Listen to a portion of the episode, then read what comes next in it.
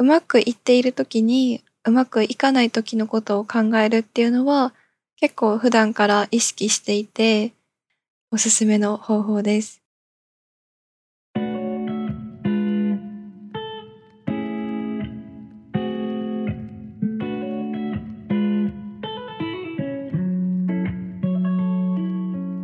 4G4U 花束をあなたへ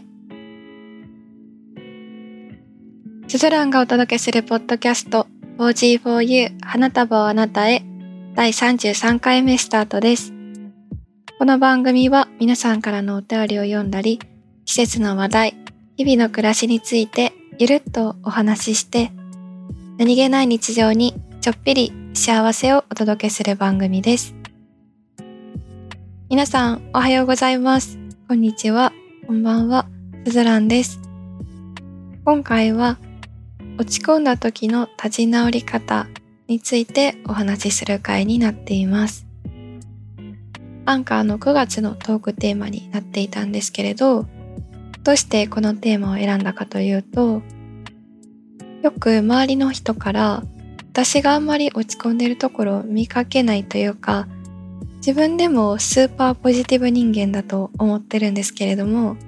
まあそういう風に見られたり、自分でそういう風に思えるようになったのは結構最近のことで、実は昔すごく、まあ、病んでた時期もありましたし、落ち込みやすい毎日泣いてた日もあったぐらいなので、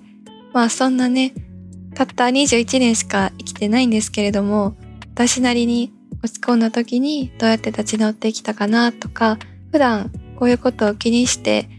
まあいろいろな出来事を自分なりにこう乗り越えていく方法とかをお話できたらいいなって思いました。私のこのお話がどこかの誰かのちょっと助けになってたらいいなと思います。できるだけ明るくお話ししていこうと思うので、よかったら最後まで聞いてください。それでは 4G4U スタートです。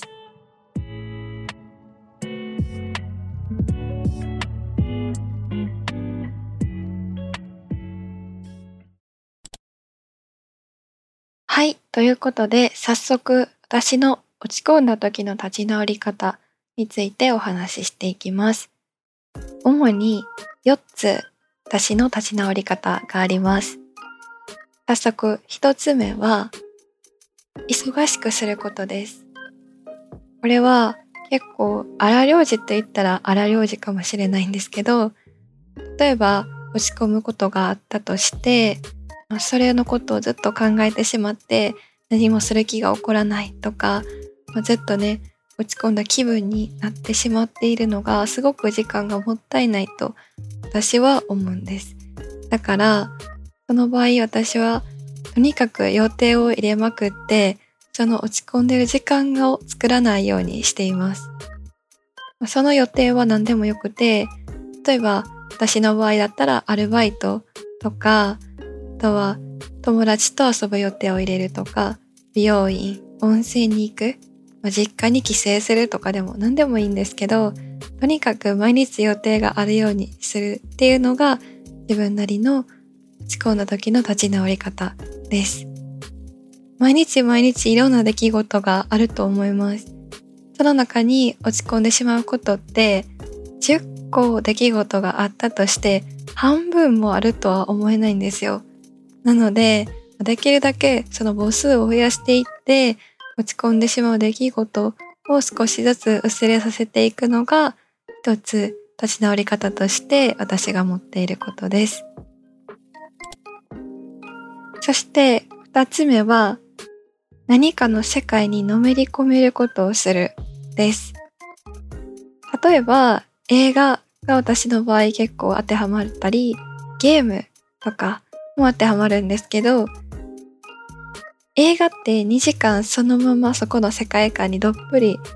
入り込むじゃないですか。それは人によってゲームであったりとか、本であったりとかするかもしれないんですけど、基本的に一人でできることで、その世界観に入り込んで、その間はね、落ち込んでること、嫌なこととか忘れられたりするので、立ち直るというよりは、まあ時間をね、自分の時間を作るっていう意味でも、何かの世界に入り込むっていうのは結構おすすめです。特にゲームなんてあっという間に時間過ぎますから、落ち込んでることなんて忘れちゃうことも私はありました。映画もね、いろんな映画があると思います。自分に同情してくれるような映画を見るというよりは、私はどちらかというと、元気はつらつミュージカルとか、ディズニーとか、見たことない映画を見るのもいいですし、自分の好きな映画を見るのもいいと思います。もしくは、めちゃくちゃ感動するストーリーでギャン泣きする、大泣きするっていうのもありだと思います。そして3つ目は、私の癒しリストを実践するです。これは結構皆さんに一番おすすめしたいことなんですけど、自分が今特に何も落ち込んでることがなくて、毎日楽しく過ごしてたりとか、まあ普通に過ごしてる方、ぜひ私の癒しリストを作っていただきたいなと思います。これはうまくいっていない時に作るものではなくて、うまくいってる時にうまくいかない時のことを考えて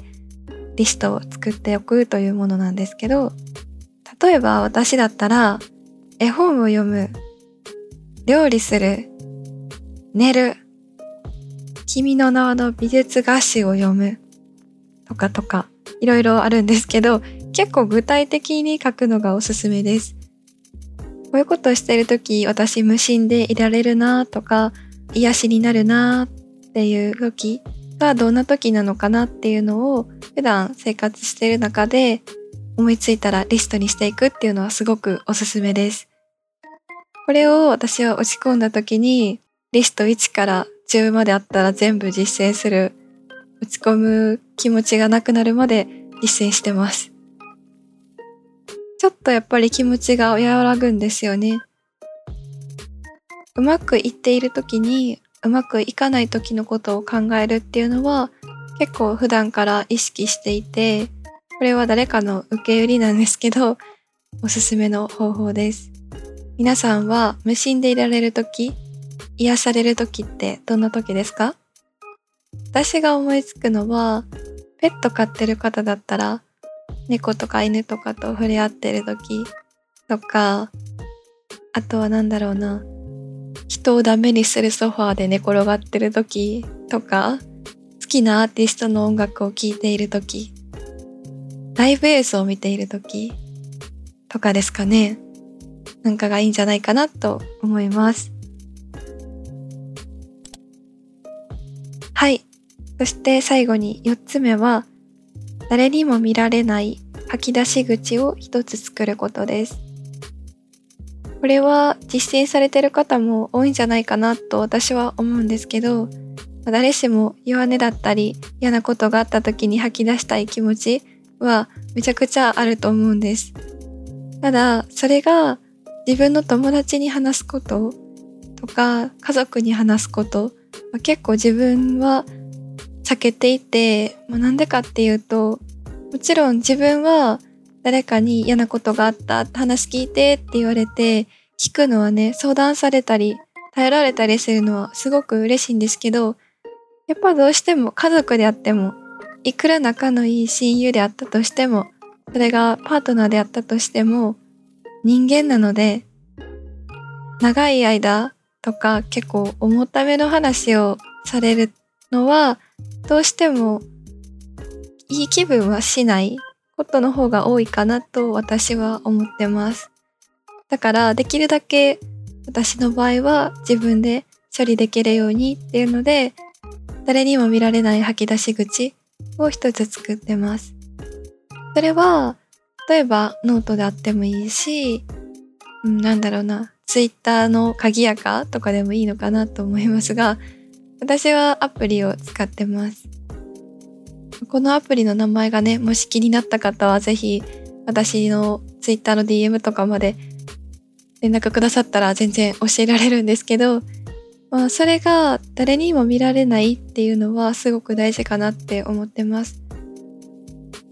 私の考え方ではできるだけ自分の中で処理しようと思って誰にも見られない吐き出し口を作ってもう嫌なことがあったらうわーって気が済むまで書いたりもしてます。ポイントはこの吐き出し口で吐いたことをあまり見返さない方がいいと思います。だいぶ時間が経って、あこんなこともあったなって見返すのはいいんですけど、自分がなんで悩んでるのかなとか、なんでこんな落ち込んでるんやろうとか、自分のせいにしちゃうとかいう言葉とかをあまり自分で見返す必要はないかなって思ってます。それよりもね、次、次と思って新しい気持ちになれるようにしていくのが大事かなと思ってます。ということで私なりの落ち込んだ時の立ち直り方を4つご紹介しました。いかがだったでしょうか？少しでも参考になってたら嬉しいです。この4つはできるだけ自分の中で処理できるようにっていうのでお話ししてたんですけど、とはいえやっぱり仲のいい人とか家族に話を聞いてもらうことで心が軽くなることってたくさんあると思うし今まで私もそうしてきたところがあるのでもちろん人それぞれだと思います。自分なりの落ち込んだ時の立ち直り方で、まあ、さっきも言ったんですけどうまくいった時に今後もしうまくいかなかった時のためにどうやって立ち直ったかとかどうやったらうまくいったかっていうのをメモしておくっていうのは何事においても結構大事なことなのかなと思ってます。皆さんの落ち込んだ時の立ち直り方もよかったら教えてください。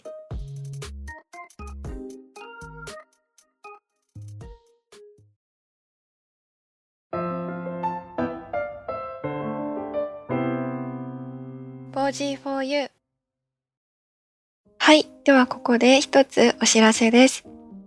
8月に開催しておりました、文字フォトコンテスト 4G4U が主催している写真コンテストですね、が終了いたしまして、先日入賞作品を発表させていただきました。4G4U の公式 Twitter の方でいろいろと入賞作品の発表であったりとか、文字フォトコンテストに参加していただいた方のコメントとかを載せてるので、よかったらチェックしてみてください。テーマが、あなたの好きな飲み物はというテーマだったんですが、本当にたくさん素敵な写真をご応募いただきました。参加していただいた皆さん、ありがとうございました。次回はですね、11月頃に開催予定です。また、写真コンテストの方もチェックしてもらえると嬉しいです。4G4U ではお便りも募集しています。お便りの宛先は 4G4U 公式 Twitter のリンクから送ってください。はい。では、エンディングです。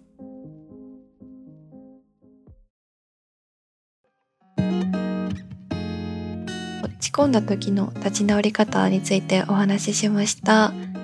私が結構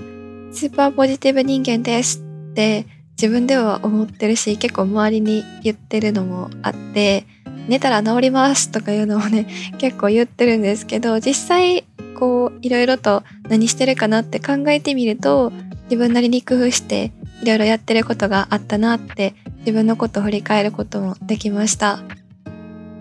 もともとの性格とか育ってきた環境とかももちろんあると思うので人それぞれだと思うんですけれども久しぶりにこういった自分の考え方みたいなところをこのポッドキャストでお話できてすごく嬉しかったです。もしね、今後またこういう私のマインド的なお話も聞いてみたいっていう方がいらっしゃったらぜひリンクからかハッシュタグおじほゆでつぶやいてもらえると嬉しいです。私的にはね、もっといろいろ話したいなって実は思ってたりします。はい。ということで、33回目 4G4U はここまでです。聞いてくださってありがとうございました。皆さんの一日が素敵な日になりますように。また次回お会いしましょう。お相手はすずらんでした。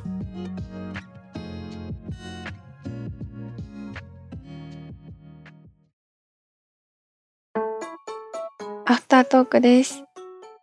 今回はですね、私のお部屋についてお話ししようと思います。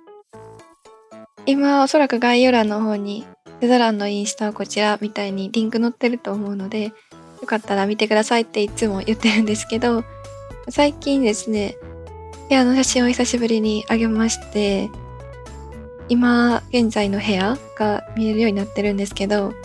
今までね、こう、この部屋に引っ越してきてから、もう1年半ぐらい経ってるんですけど、模様替えの数がね、結構多くって、自分で数えてないんですけど、20回以上はやってると思います。自分が自己紹介する時も模様替え大好きですっていう風に言ってるんですけど、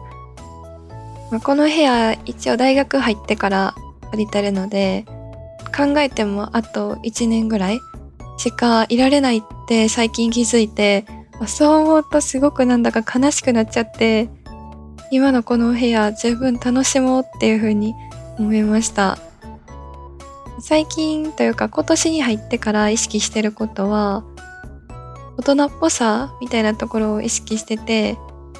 例えば、まあ、前だとふわふわの白いラグを引いてたんですけど、それを変えて、ペルシャ絨毯風の大人っぽいデザインの絨毯にしたりとか、あとはグリーンを取り入れてみたりとか、いろいろしてます。まあ、あと、ここから1年でインテリアが増えることはないかなって思うので、できるだけ工夫して模様替えしたりとかして、レイアウト楽しんでいきたいなと思ってます。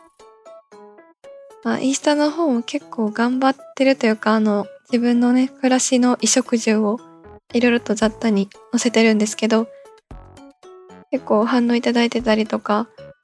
見てもらってる方がいらっしゃってすごく嬉しい限りです。ありがとうございます。そうで、次回何喋ろうかなって思ってたんですけど、ヘアケアのお話をしようかなって思います。ちょっとね、女子っぽいというか、美容系のお話になっちゃうんですけど、一回ヘアドネーションしましたっていう回を22回かな配信していて、その後ね、ブリーチしたりとか、色をいろいろ入れたり、ヘアケア頑張ってたりとかしてて、一回お話ししたいなって思ってたので、ヘアケアについてお話ししようかなって思います。もしよかったら次回も聞いてください。ということで、ゆるゆるのアフタートークでした。